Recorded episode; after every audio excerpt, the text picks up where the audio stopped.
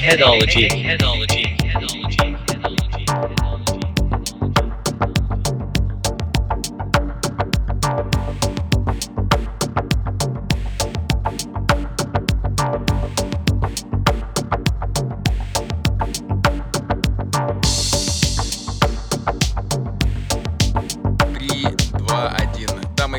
Здравствуйте. В эфире программа Eggheadology очередная. С вами Майк. И Джем. И сегодня у нас в гостях замечательный человек, друг и очень интересная личность Ефим Колодкин, сооснователь сервиса аренды площадок для мероприятий Bash Today, депутат муниципального образования Арбат, из четырех лет интересовался политикой и с очень раннего возраста стал предпринимателем. Ефим, привет. Привет.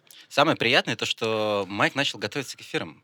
Это просто, знаешь, вау, чувак, Ну, неплохо, при- приходится иногда, иногда приходится. Приятно, что это началось именно сегодня. Вот, перед тем, как мы, наверное, начнем расспрашивать э, Ефима тысячу один вопрос, э, нужно сказать то, что я с Ефимом познакомился, когда мы вместе строили метро. И мы не спускались с тоннеля, мы не копали их, и вообще к этому мы никакого были отношения- рядом, мы, мы были, рядом. да. И, Джимон, ты был диггером? Ну, почти что, да. Я все еще голдиггер. Но на самом деле... But she ain't э, messing with no broke niggas. Exactly, but she's messing with me. Why? Вот, в общем, э, мы... к к тебе вопрос был, да. Самый-самый кайфовый вообще момент был, когда я разговаривал с Ефимом, познакомился с ним в первый раз. Я залезаю к человеку в Инстаграм, и я просто вижу тысяча и одна фотография плитки. Причем не просто плитки, плитки со всего мира. Вот, и Фима всегда себя позиционировал как урбанист. Соответственно, Фим, расскажи вообще про это страшное слово урбанизм. С чем его едят? Вот, и как человек приходит к такой жизни, если его фамилия не Варламов? А, э, ну, ответ на этот вопрос, он а, не прямолинеен. Мгм. А, Вот. На самом деле, а, все мы так или иначе связаны с урбанистикой, поскольку мы живем в городах, и все больше и больше людей на планете начинает жить в городах. Мгм. То есть э, в начале там, 19 века, э, на- скажем, в начале 20 века большая часть населения России была сельской, Мгм. Вот. В, в эпоху индустриализации, то есть все переезжали в города. То есть мы сегодня видим, что практически ничего не происходит э, ни- нигде вовне городов. Все, что происходит вовне, это обслуживает города. Мгм. Вот, поэтому мы все являемся частью этой урбанистики, как Мгм. ты сказал. Вот. Но на самом деле урбанистика, поскольку э, города нужно как-то устраивать, нужно здесь налаживать жизнь, и здесь большое количество игроков, э, то есть шейхолдеров, э, людей, которые здесь живут, компаний, которые здесь работают, государства, которые здесь существуют и так далее и тому подобное, нужно эту жизнь как-то налаживать. И э, поскольку этот вопрос стал довольно острым в период индустриализации, появилась э, практически она вытекла из этой жизни Мгм. города наука, названная урбанистика. Вот это наука о планировании э, городов, об устройстве городского пространства, о том, чтобы мы все с вами жили в э, комфорте. Окей, а вот откуда у тебя вот лично такой первый интерес, когда ты Что понял, тебя то, что толкнуло да, вообще А, на это? Да, я, я, я часто думал про это. В детстве у меня отец дипломат, и мы жили в Женеве. Мгм. То есть папа работал в поспредстве при ООН, и я ходил в две школы. Я ходил при, посо- э, при поспредстве в школу русскую и ходил в местную французскую школу, ну, то есть швейцарскую. Мгм. А, Вот, и э, это были, это, не знаю, первые классы школы или дошкольные классы, я уже не совсем точно помню. А, И там были специальные уроки. Мгм. Нас всех отводили в комнату, где показывали всякие фильмы, например, про Мадагаскар, как э, там живут люди, как туда отвозят всякие старые автобусы, потому что нет денег на новые. А, Мы даже вели переписку, по-моему, с детьми оттуда. Нифига Вот, себе. Да. А, я уже точно не помню, но, по-моему, были такие как бы истории, и мы собирали что-то в помощь э, людям, А вы отправляли им поскольку- там типа фотографии, где у вас все есть, и вы такие, ха-ха, лузеры, смотри, что у Не- меня не есть. а у совсем так. нету». Наоборот, Швейцария, как такая социально довольно ответственная страна в своем роде, она пыталась, видимо, привить детям какую-то информацию о том, что в мире не всем так хорошо живется, как в Женеве, Мгм. и что существует проблема, и что поскольку у вас есть возможность получить хорошее образование, то вы должны как-то способствовать решению этих проблем. Это они еще в Воронеже не были. В Воронеже, Это- кстати, э, нормально абсолютно. это, это, это, это, Диман, привет. Кстати говоря, потом, когда уже верну, я вернулся, ну, родители вернулись в Россию, я увидел в Москве, ехал э, поддержанный женевский автобус А, Мосгортранс господи. или Мострансавто, я уже не помню. Ну, э, в, в ливрее э, женевского транспорта оранжевый. И я, конечно, немножко загрустил, что, ну, мы, конечно, не Мадагаскар, но автобус тоже у нас поддержанный. Вот ты сейчас рассказал, мне тоже стало очень грустно. Ну, Кстати, на наших машин дофига кто есть. Я помню, я тоже там в Берлине видел Нивы катаются, там даже КАМАЗ видел как-то. ну, Не, ну там-то что сборка-то западная, она Миф. довольно качественная. В общем, возвращаясь э, к нашему гостю. К, к урбанистике, сори, Да. я просто коротко закончу. Вот а, потом, помимо вот таких э, каких-то уроков про цивилизацию, про, там, про географию, экономику, стали э, идти история про немножко про урбанистику. Я еще не знал, естественно, что это урбанистика, но нам сказали, что в Женеве когда-то была огромная трамвайная сеть. И вот в период автомобилизации ее уничтожили. И в то время, это был 97-й, по-моему, 98-й год, ее стали восстанавливать. Сейчас там прекрасная тр- трамвайная, троллейбусная, кстати, сеть, которую тоже восстановили. Мгм. И они говорили, что город совершил ошибку. И рассказывали про это. И я с тех пор стал, ну, как-то случайно вот этим В интересоваться. общем, загнивающий Запад. Вот на, на эту тему быстро расскажу такой интересный момент. Вот э, в Майами э, есть очень интересная история, что там раньше, там в 80-х годах, там была совершенно сумасшедшая система публичного транспорта. То есть там можно было на автобусе добраться вообще в любой, из любой точки в любую точку. И потом они взяли это все просто жестко прикрыли под давлением лоббистов, как раз которые продавали машины, то есть там салонов и так далее. И самое, что было прикольно, что меня в один момент поразило, у нас меня в универе а, я как-то спросил вообще, я говорю, а почему а, вот линия, там есть линия метро, но она там одна вообще, то есть по городу ходит, но она не- доходит до Майами-Бич, то есть как отдельный там, там отдельный островок, на который можно только на машине доехать. Я спросил, а почему линия метро не ходит в Майами-Бич? На что мне чувак сказал, because we don't want the black guys going there. Я клянусь, это реально, это реальная история. Да, это жестковато. Это очень жестковато, но типа вот такая вот история. Спасибо за минутку расизма от Майка. Ну, они просто, видим- видимо, не хотели, чтобы всякие там бомжи и так далее портили Слушай, вот на самом деле... впечатление. Почему вы не строите метро? Да. Бомжи, да, да, потому что бомжи и черные. Вот, в общем, э, Фим, на самом деле сегодня в Москве идет дождь, жесткий дождь, Жесткий просто дождь. ужасный дождь. И каждый раз, когда в Москве идет дождь, у меня вопрос: какого черта нельзя оборудовать город таким образом, чтобы не было этих сраных луж? Вот, Фима, что не так с городом? Почему это все происходит? Этот вопрос требует профессионального ответа, на самом деле, но э, есть такая проблема, как э, ливневка. Мгм. То есть та вода, которая идет с крыши и падает с неба, она должна куда-то уходить, и город должен с этим справляться. Дело в том, что в Москве эта сеть, насколько я знаю, она не реконструировалась капитально очень долгое время.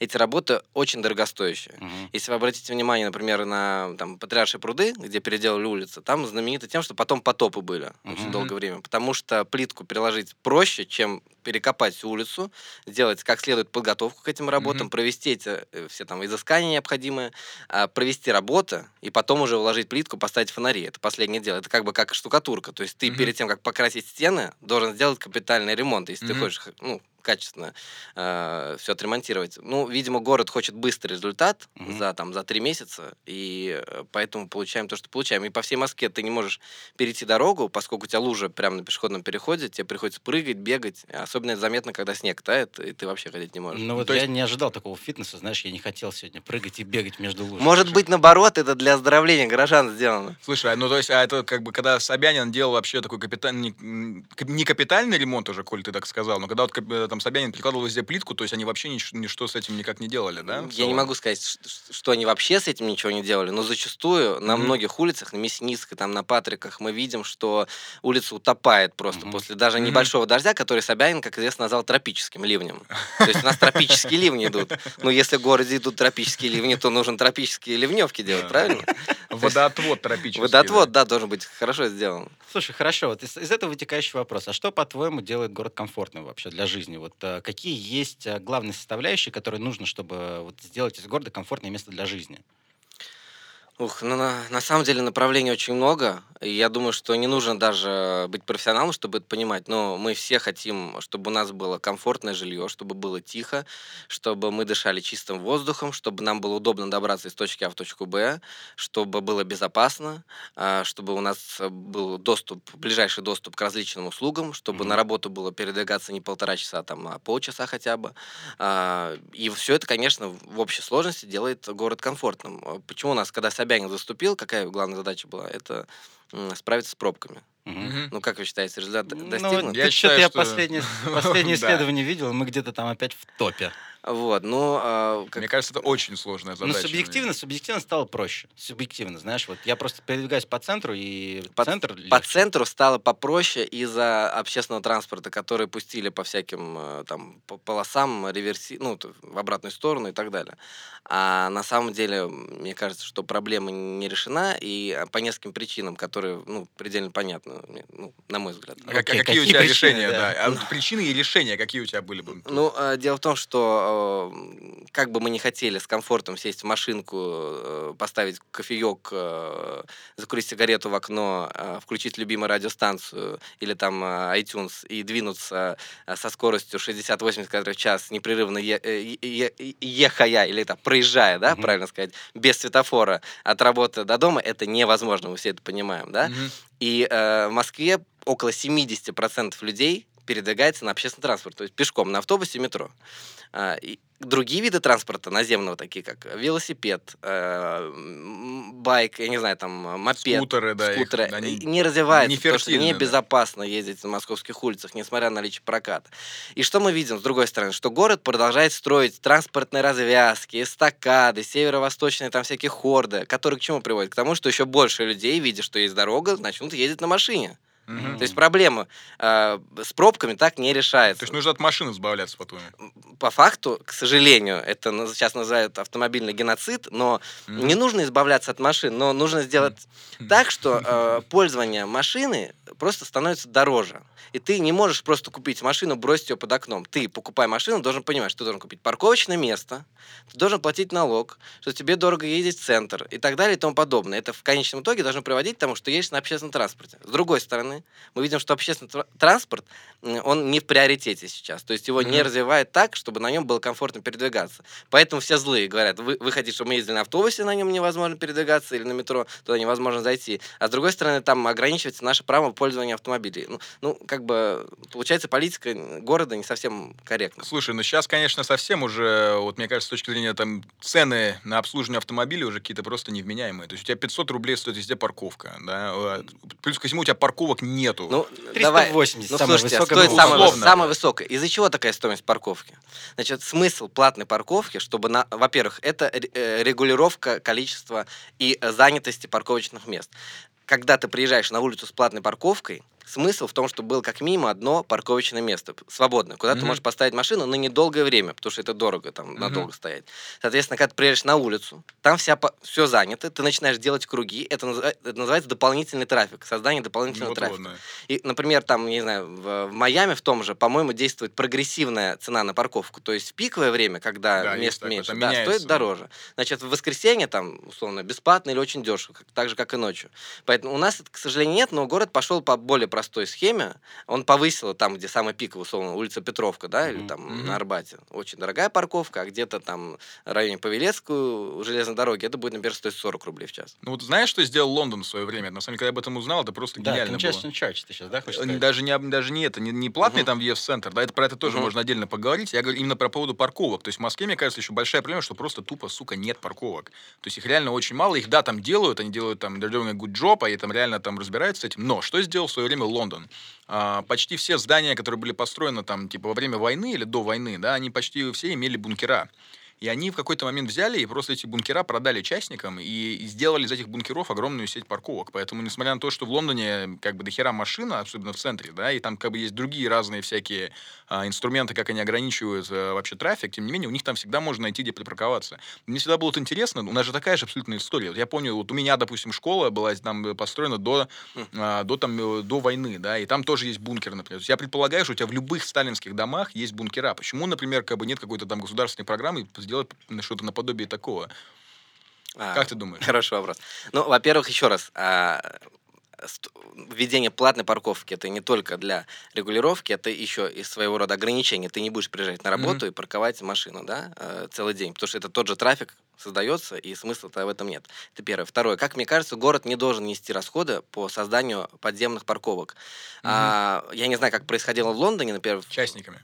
ну, да, как в Нью-Йорке, э, искусственное, то есть создание а, спроса на а, то, чтобы у тебя было парковочное место, привело к тому, что появился бизнес, который сказал, давайте мы, ребята, построим парковку и будем продавать, то мы будем на этом зарабатывать. И да, так и происходит. То есть город не должен это делать. Это должны делать частники, которые приходят и при зас- застройке или реконструкции там, исторических зданий могут там под землей построить паркинг, который будет нацелен на, там, на парковку этих самых э, автомобилей. Ну, у нас, э, на самом деле, в центре конечно, с этим гораздо хуже, потому что у нас не происходило плавное развитие автомобилизации, все это было не сразу, Да, вот и как мы знаем, что это было резко, Мгм. и что с этим справиться довольно трудно, и нужно находить решение. Но при этом в центре, э, даже там, где практически нет парковки, например, ну, мы просто привыкли, что мы можем приехать на Большую Дмитровку, бросить машину. С этим сейчас трудно.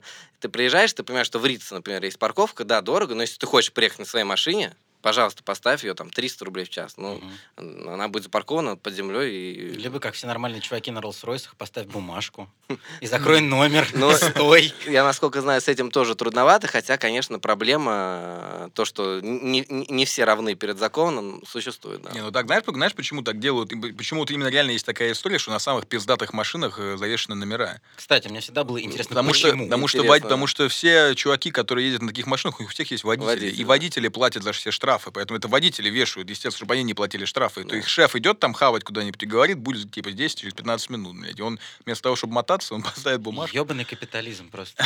Вот так вот.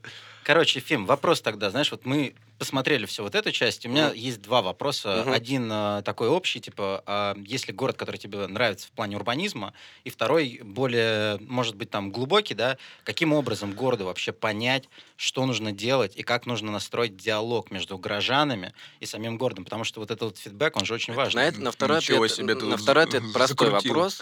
Это честные выборы.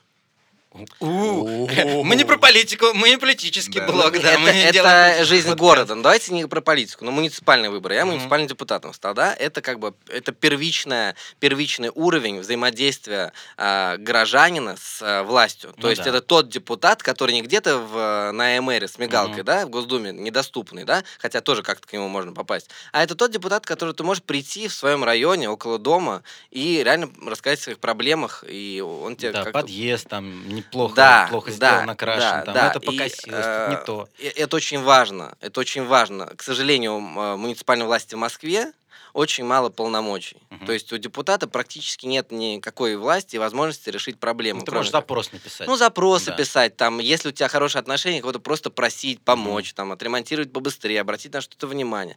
Но, тем не менее, это не та власть, которая очень сильно влияет. Несмотря на это, вот те, та Мгм. выборная кампания, которая прошла, она показала, а, спрос на все-таки какую-то местную адекватную власть, б, люди узнали про то, что такая власть существует, и кто такие вообще муниципальные и депутаты. чем они занимаются. Потому что я до этого главное. сам и не знал, кто, кто, кто это такой, да? Ну, мы с А тобой, ты, вот- а кстати, ты вот на этих выборах, да, выиграл, получается? которые Нет, не, нет, это были выборы в Мосгордуму. А, ты... А это два- было два два года назад, два да, года назад. муниципальная Мы, мы кампания. вместе шли по соседним округам. А Вот сколько, только- сколько- ты получил? э, Очень мало. Очень мало, потому А что надо было работать. Я в Хамовниках. А, Да, ты по Арбату. И мы с тобой Да. тогда, Ну, помнишь, Кстати, Хамовники встретились? хороший э, округ тоже для... Очень сложно вытащить народ, да, но Не, прикольно. я имею в виду, что Мои чем- за тебя голосовали, Джим. Да, Спасибо, кстати, респект. Респект. Ну, Это не- несмотря на это, не- на это очень круто вообще, что народ этим заинтересовался. И как мы видим в Питере, много людей пошло, хотя там прошло все гораздо хуже.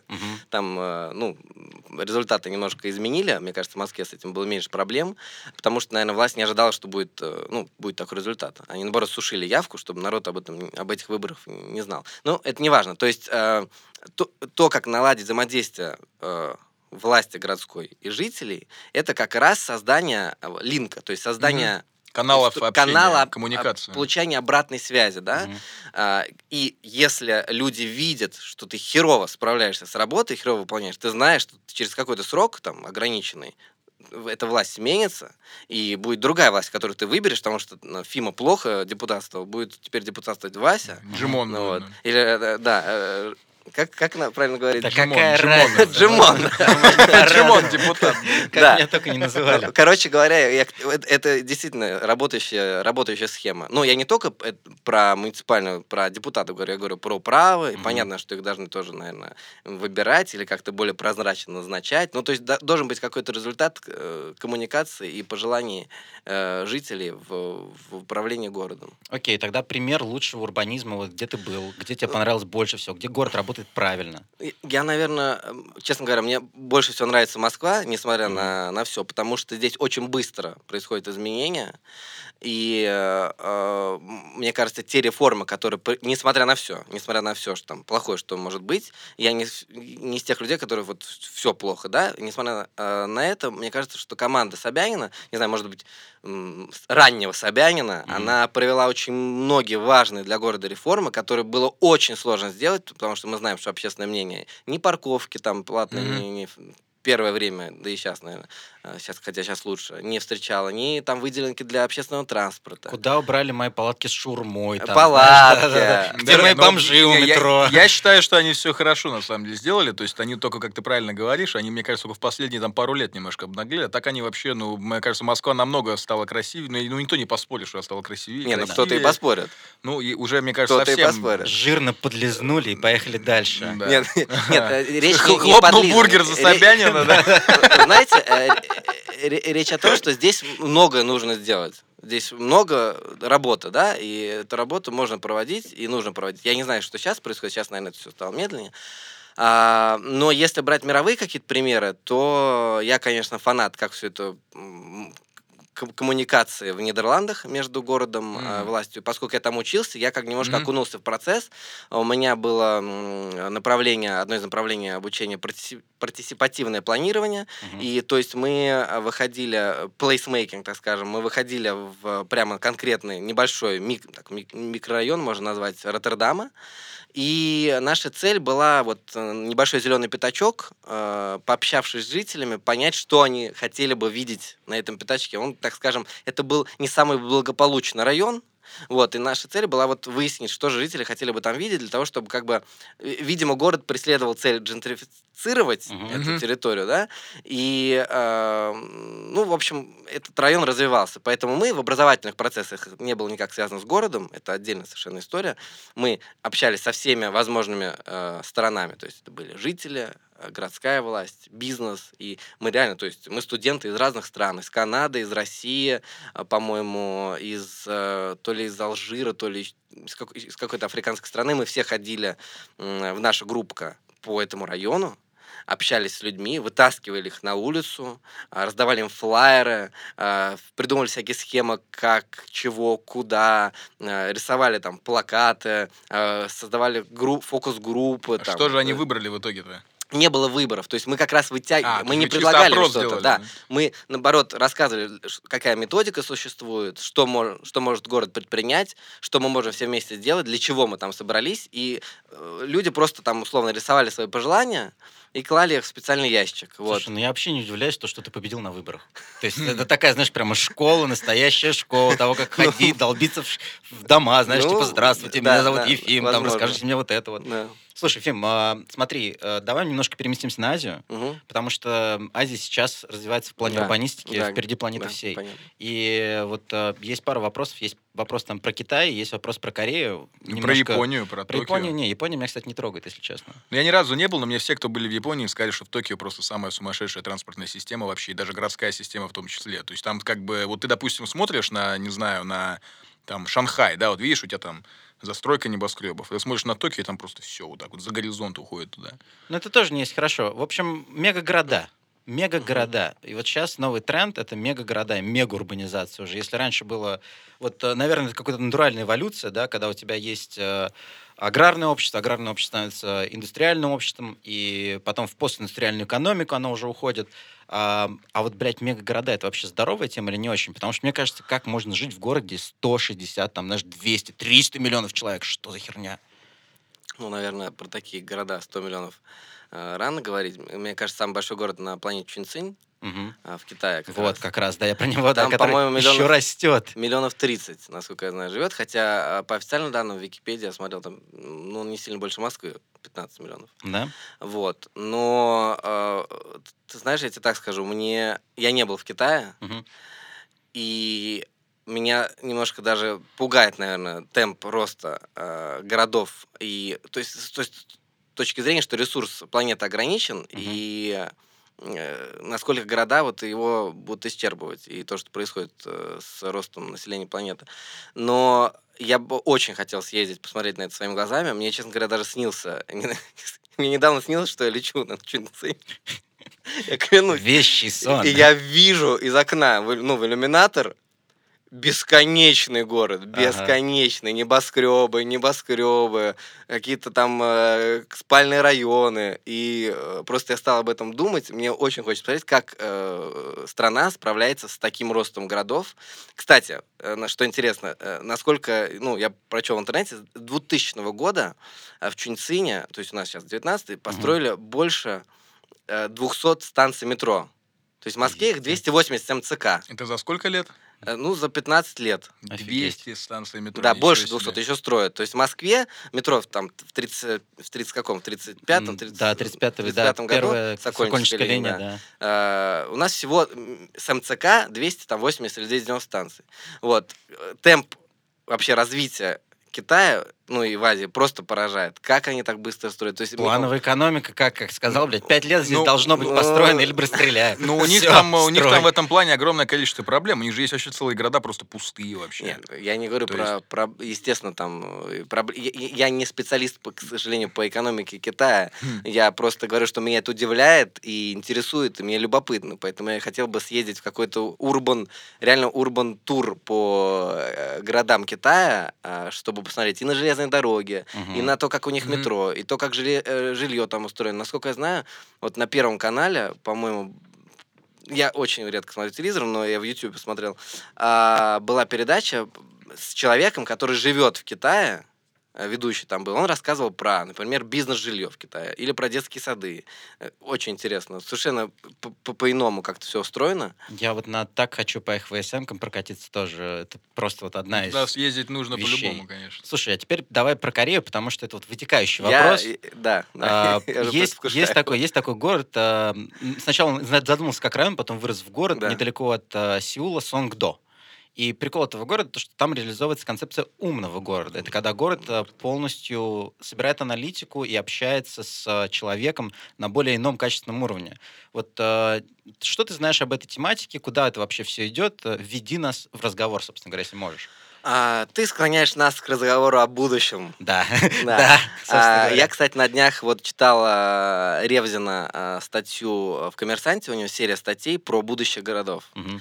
Вот, и он писал о том, что сейчас как раз проблема с тем, как определить все же будущее городов. То есть никто не знает, как будут выглядеть города в будущем. Если а, в 70-е, 80-е города это, э, года это было понятно, то есть что это будет жилье, небоскребы, метро, транспортные развязки, все будет круто, это будет город-сад, Мгм. то ам, сегодня мы этого не понимаем. И а, вот, кстати говоря, когда я узнал впервые недавно про этот город, я, естественно, зашел посмотреть, что это за город такой.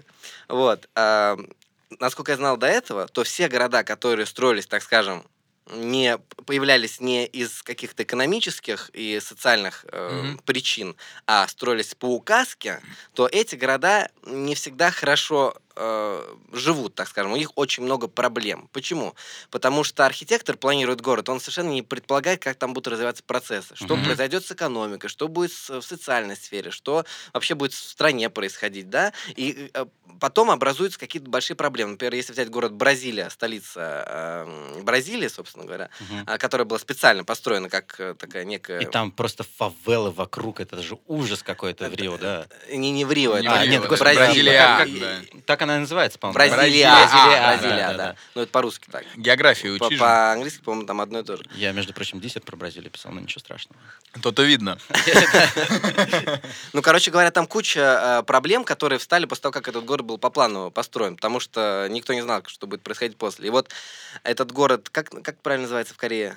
Сонгдо. Э, Да, около Инчонука, я так понимаю, около аэропорта он Да. построен там. Э, Я в Сеуле был, и в этом аэропорту был, и удивился, как там эстакада, ведущая в аэропорт просто каких-то немыслимых размеров и пустая абсолютно. Вот какой огромный аэропорт. До этого города я не добрался, но а, я прочел о том, что действительно там реализуется концепция умного города. Что это значит? Что ну, как бы город м, тем самым помогает нам сдавать, передавать э, данные о том, как мы передвигаемся, э, что нам нужно купить, что нам нужно заказать, какие у нас есть потребности, сколько мы потребляем электричества, сколько мы потребляем воды. А, Тем самым, собирая данную, данную аналитику и формируя э, некоторые выводы, город может э, изменить некоторые процессы. То есть он может... э, ну, понять, как э, те или иные изменения лучше э, внедрить, что предпринять дальше. Таким образом, это не... Вот нам, представьте, нам в городе что-то нужно сделать. Нам нужно на Павелецкой, например, улучшить транспортную доступность. Мы начнем Мгм. собирать данные, статистики Яндекса, я не знаю, мы будем подбирать в разные источники. В данном случае город, как бы, у тебя каждый дом умный, квартира умная, не знаю, у тебя все умное, лифт умный, он будет всю информацию передавать, тебе не надо собирать данные, они у тебя уже есть. Тебе только нужно решить, что с ними сделать. Из этой э, большой даты перевести все в некую smart -дату и получить эту smart city. О, господи, Вот. у меня такая дикая паранойя по поводу всей этой бигдаты, но продолжай. Но, к сожалению, мы в ней уже живем. Да. Ну, это Мы- нужно было делать вообще изначально, на с- ну, как бы, там, А, чтобы есть, понимать, обра- как есть обратная вообще. сторона. Вот есть обратная сторона. Каждый, кто делал ремонт знаю, в квартире, он когда задумался, есть умный дом. То есть есть там кнопка включения света, есть, что у меня Ну, в расписании- устаревает он.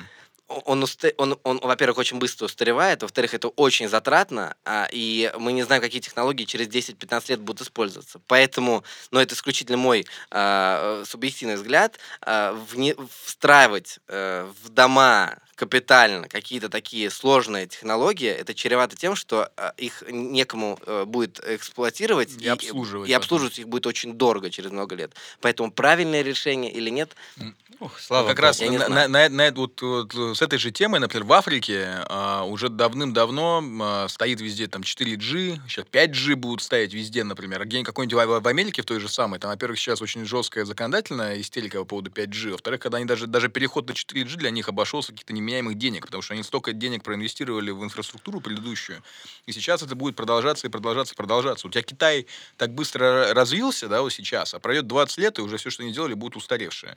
Как бы, ну, Ну, тебе знаком термин липфрогинг?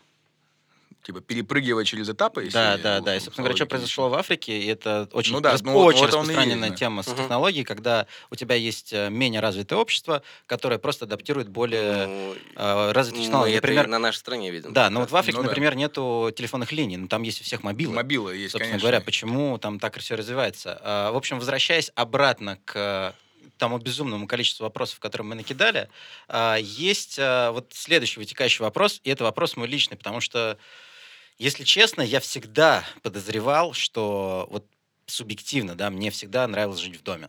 Мне не нравится жить в квартире. В отдельном Мне- доме, Да, конечно. мне в отдельном доме, потому что мне нравится, что у меня есть там место, да, где я, грубо говоря, могу походить просто, знаешь, и вот мне нужно много пространства. Я человек большой, вот большой души, да, собственно говоря. Я как-то помню, ты мне рассказывал, что твоя мечта это выходить на свое крыльцо, стрелять э, дробовиком в небо и орать, где да, ты, да. бог, да. Да, да, да. Where are you, God? Кстати, черт возьми, ты запомнил, чувак. Вот. Но вопрос, что лучше? Жить в частном доме, но быть удаленным от городской инфраструктуры, вот, или жить в городе в квартире? Ну. Для тебя лично, и что говорят по, по этому поводу урбанисты? Э, Господи, ну, на самом деле, эм, если мы возьмем Штаты, где большинство людей э, живут как бы в suburbs, то есть происходил процесс деурбанизации такой, то есть люди приезжают вне, жить вне города, хотят свой участок, дом и так далее, мы видим, ну, например, урбанисты считают Лос-Анджелес, который э, главный пример такого города, а, когда очень маленький центр да, Мгм. деловой и огромный совершенно по расстояниям город Мгм. одноэтажный, одноэтажная Америка, да, а, мы а, видим проблему с транспортом, которую сейчас Илон Маск пытается решить. С Boring Company, да, да. Хотя, а, на мой взгляд, это не решит транспортную проблему. Почему? Потому что опять приво- при- приводит к увеличению пользования личным транспортом. А, и вот в чем проблема. То есть проблема транспортная. Если ты в плотной застройке, да, можешь добраться до общественного транспорта и куда-то уехать, то в такой одноэтажной застройке наладить общественный транспорт крайне трудно. Это ведет к автомобилизации, потому что тебе надо в супермаркет доехать на машине, Мгм. ребенка отвезти в школу, на работу доехать и так далее. Ну, быстро расскажу. У тебя, а, ну, у тебя большая разница между такими относительно современными городами, типа того же LA, да, и Москвой. Потому что Москва у тебя, она радиальна. Почему? Потому что она у тебя развивалась из, а, из крепости. Да, а Концентрично. концен- называется. концентрично, да. а, Концентрично. концентрично. Охуенное слово. Концентрик. Да, Nice. ну вот. А, соответственно, у тебя там новый град, то же самое Лос-Анджелес, да, там, там же все, типа, там гридами сделано, Да. то есть квадратами. Да. Поэтому там, тем не менее, в любом случае, ты там, как бы, если хочешь доехать, то есть там пробок, там даже, когда люди думают, что там пробки, конечно, что, ебать, я там 30 минут ехал 20 километров. Я сижу, думаю, да. Не, ну я не знаю, я, там был несколько раз, и я просто в ужасе. Я в ужасе. Ну, от там есть пробки, да, но- но- ну, долго Не ответил ты мне. На что, что, на для что, на тебя лучше? Лично квартира или дом? Я, обозначил проблему. А, Возможно, ее можно решить. Э, например, если для последней мили использовать велосипед, или мопед, Мгм. а доехать до остановки автобус, Мгм. который тебя приведет к электричке, и ты ну, уедешь. Ну, трудновато, да, звучит, особенно в мороз. Ну да, как бы не прикольно. Тут вопрос Как погоды минимум. играет не, не сильную роль, кайфово, конечно. не Но кайфово. в любом случае да. ты попадаешь на транспорт. Ну или хотя бы автомобиль, который довезет тебя до перехватывающей какой-нибудь большой парковки, Мгм. откуда на комфортной электричке ты уедешь в центр. А, лично для меня а, я вот люблю города, я люблю плотную застройку, и мне очень важно, есть такое понятие cultural congestion, это когда ты вот находишься в хасл и басл вот этом Мгм, постоянном мгм. и сталкиваешься с людьми, тебе хочется пообщаться, ты наблюдаешь за жизнью там людей, ты, ты видишь, как живет город, и это круто, потому что обмен информацией идет постоянно, какие-то новые мысли приходят. С другой стороны, иногда хочется, конечно, уединиться на природу, и с этим в современных городах все, все труднее. Вот для меня, наверное, так. Но если была возможность э, большую часть времени проводить в городе, а какое-то время выезжать там за город, я бы с удовольствием ей воспользовался. Вот я когда курс в универе урбанистики брал, я помню, нам хорошо препод рассказал очень интересную вещь. Он говорит, что у тебя... Курс в универе. Чего, блядь? Да, я, я- каждый раз про Мэк открываю что-то новое, знаешь. Это где, я- в Майами? В Майами. Я политологию изучал там. Ну, Ну, я знаю, мы- да. мы- Там урбанистика тоже часть курса Да, была. да, да. Прикольно, кстати. Это Ну очень- вот. очень и он сказал очень интересную вещь, что на примере как раз США, да, можно очень четко а, посмотреть на город э, сбоку, ты видишь абсолютно четкий белкерв, вот таким вот образом. Да. То есть чисто по уровню застройки. То есть Да. где у тебя высокое количество трафика, высокое количество популяции, у тебя там, соответственно, высокие здания, а тут Да. они везде низкие. Да. И у тебя самое что прикольное, что именно в Америке у тебя трафик, он как бы обратен, в отличие от Москвы. Например, то есть у тебя как раз а, народ днем находится в центре, где высокие здания, а ночью оттуда сваливают. И поэтому там, допустим, даунтаун, то есть центр города ночью это полная жопа вообще. То есть там реально людей убивают ночью, там типа там стреляют вообще. А в сабербах там все нормально, то есть на окраинах, понимаешь? А, и, а в Москве, например, наоборот. То есть у тебя центр это абсолютно безопасное, хорошее, нормальное место, вообще круглый день, понимаешь? А на окраинах у тебя там творится хрен пойми что. Мгм. Расскажи мне, Майк, с твоими синяками на лице, недавно полученными в центре, расскажи мне, насколько безопасное место центр. Это, это, вопрос депутату из Арбата, кстати. Да, кстати, не- в, твоем, в твоем округе, кстати, фильмы просто какие-то люди бьют наших. Наших бьют. Что? Ну, это ладно, это мы уже после подкаста пообщаемся. Но, а, смотри, какой совет ты бы дал мэру Москвы? Последний мой вопрос Ой, на я, сегодня. Какой совет ты бы дал э, мэру Москвы? Я не склонен давать э, советов мэру Москвы, но, э, возможно, вот сейчас, кстати, мне пришла эта мысль, ам, обеспечить сменяемость власти в городе. В городе. Не, а как, как там Миша, вменяемость или сменяемость? Сменяемость. Сменяемость. как Миша Добкин говорил там, обеспечить результаты выборов Миша, в ну городе. что ты? Миша, все хуйня, давай по новой. Давай по новой. да. А, обеспечить приток инвестиций в город. Ну, слушайте, ну говор такой. Ну ладно, в общем, то есть а, обеспечить сменяемость власти, это и есть тот самый совет. Да. М, Респект, респект. Нужно закончить на какой-то высокой ноте. Ну, да я думаю, знаешь что, я думаю, даже заканчивать не нужно. Я думаю, что сейчас мы сделаем небольшой перебой именно в этой серии, а потом мы выпустим вторую, потому что, Ефим, очень интересно говоришь, очень много чего есть у тебя еще спросить, очень много чего, надеюсь, ты нам еще расскажешь. Ребята, Майк, у тебя на самом деле нет, у тебя, был, у тебя был вопрос для меня. Какой-то с математической точки зрения. с математической точки зрения... считать? Да, да. Да, но э, тут вопрос очень важный был. э. Э, Ну, да. Я задам его в следующем выпуске. Ну, черт возьми, ладно, заинтриговал, все. Peace!